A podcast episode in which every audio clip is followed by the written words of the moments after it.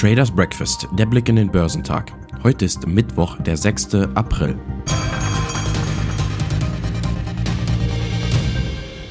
Es geht wieder bergab, nachdem gestern der Nasdaq eine starke Rallye hingelegt hat.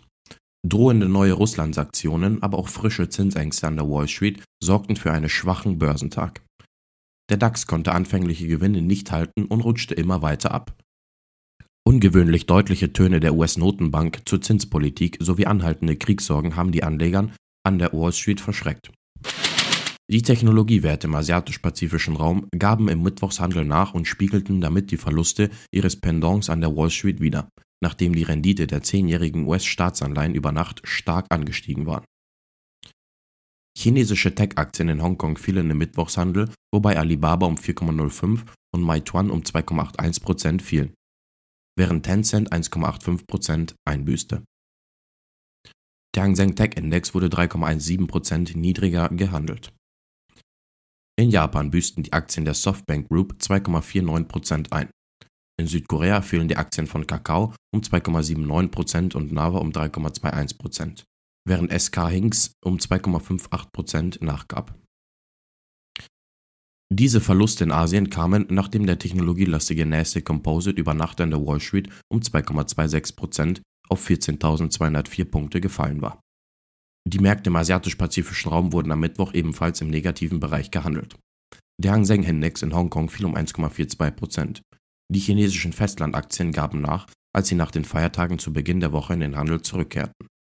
Der Shanghai Composite fiel um 0,22%, während der Shenzhen Component um 0,61% einbüßte. In Japan rutschte der Nikkei um 1,62% ab. Der südkoreanische Kospi sank um 0,9%. In Australien gab der S&P ASX 200 um 0,52% Die Aktienkurse in den USA fielen am Dienstag, nachdem Federal Reserve Gouverneurin Leal Brainard andeutete, dass die Zentralbank einen aggressiveren Ansatz ihrer Straffungspolitik wählen könnte. Der Nasdaq Composite führte die Rückgänge am Dienstag an und verlor 2,26% auf 14.204 Punkte, nachdem er in der vorangegangenen Sitzung um 1,9% gestiegen war. Der Dow Jones verlor 280 Punkte bzw. 0,8% und schloss bei 34.641 Punkten. Der S&P 500 fiel um 1,26% auf 4.525 Punkte, nachdem er zwei Tage in Folge zugelegt hatte. Deutlich bergauf geht es in New York gegen den Trend mit dem Twitter-Papier, das an der New York Stock Exchange gelistet ist. Die Aktie behauptet ihre Anfangsgewinne und steigt um mehr als 5%. Nach seinem Einstieg als größter Aktionär von Twitter zieht Tesla-Gründer Elon Musk auch in den Verwaltungsrat des Kurzbotschaftendienstes ein. Ich bin hocherfreut mitzuteilen, dass wir Elon Musk in unserem Verwaltungsrat berufen, schrieb Twitter-Chef Parag Agrawal auf der Online-Plattform. Bei Gesprächen mit Elon in den vergangenen Wochen ist uns klar geworden, dass er unserem Verwaltungsrat einen großen Mehrwert bringen würde. Als Belastung erweisen sich im Verlauf besonders Aussagen der stellvertretenden FED-Vorsitzenden Lyle Brainard zur Geldpolitik. Demnach wollte die US-Notenbank die stark angestiegene Bilanzsumme ab Mai mit hohem Tempo reduzieren, um der hohen Inflation zu begegnen. Mit diesem Schritt würden den Börsen Liquidität entzogen.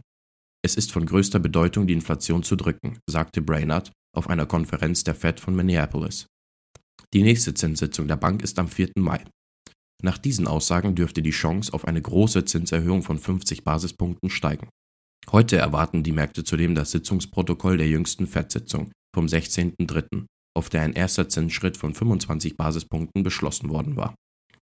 Vor allem Aussagen im Sachen Zinstempo dürften im besonderen Fokus der Märkte stehen.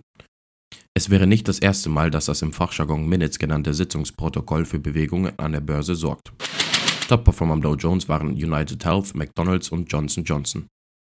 Im S&P 500 überzeugten Zimmer Biomed, J.M. Schuker und Carnival am meisten.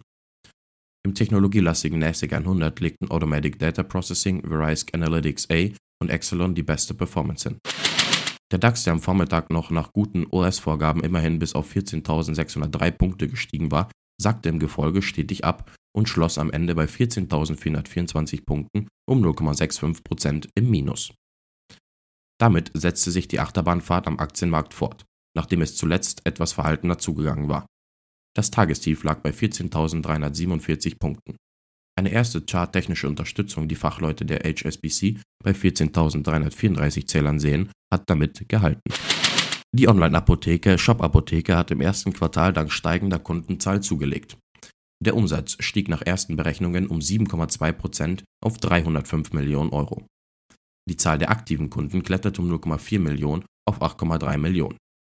Der Vorstand bekräftigte seine Jahresziele, die eine bereinigte operative Umsatzrendite von minus 1,5 bis plus 1,5 Prozent vorsehen. Beim Umsatz peilt er ohne das Geschäft mit verschreibungspflichtigen Medikamenten, das rund 10 Prozent ausmacht, ein Anstieg um 15 bis 25 Prozent an. Auf Deutschlands Verbraucherinnen und Verbraucher kommen zeitnah deutliche Kostensteigerungen bei Strom und Gas zu. Der Energieversorger E.ON kündigte entsprechende Preiserhöhungen an und verteidigte dies mit der beispiellosen Lage auf den Markt. Verbraucherschützer warnten, der eigentliche Preishammer bei den Nebenkosten würde erst im nächsten Jahr bei den Haushalten ankommen. Unterdessen gab es weiterhin Warnungen vor einem Embargo russischer Energielieferungen. Die EU-Kommission schlug einen Importstopp für russische Kohle vor. Wie stark die Erhöhungen konkret ausfallen werden, könnte aktuell noch nicht seriös prognostiziert werden, sagte E.ON Deutschland-Chef Philipp Thon. Er betonte aber, in der Stromgrundversorgung wurden bereits mehr als 1000 Erhöhungen angekündigt und zum Teil schon durchgeführt.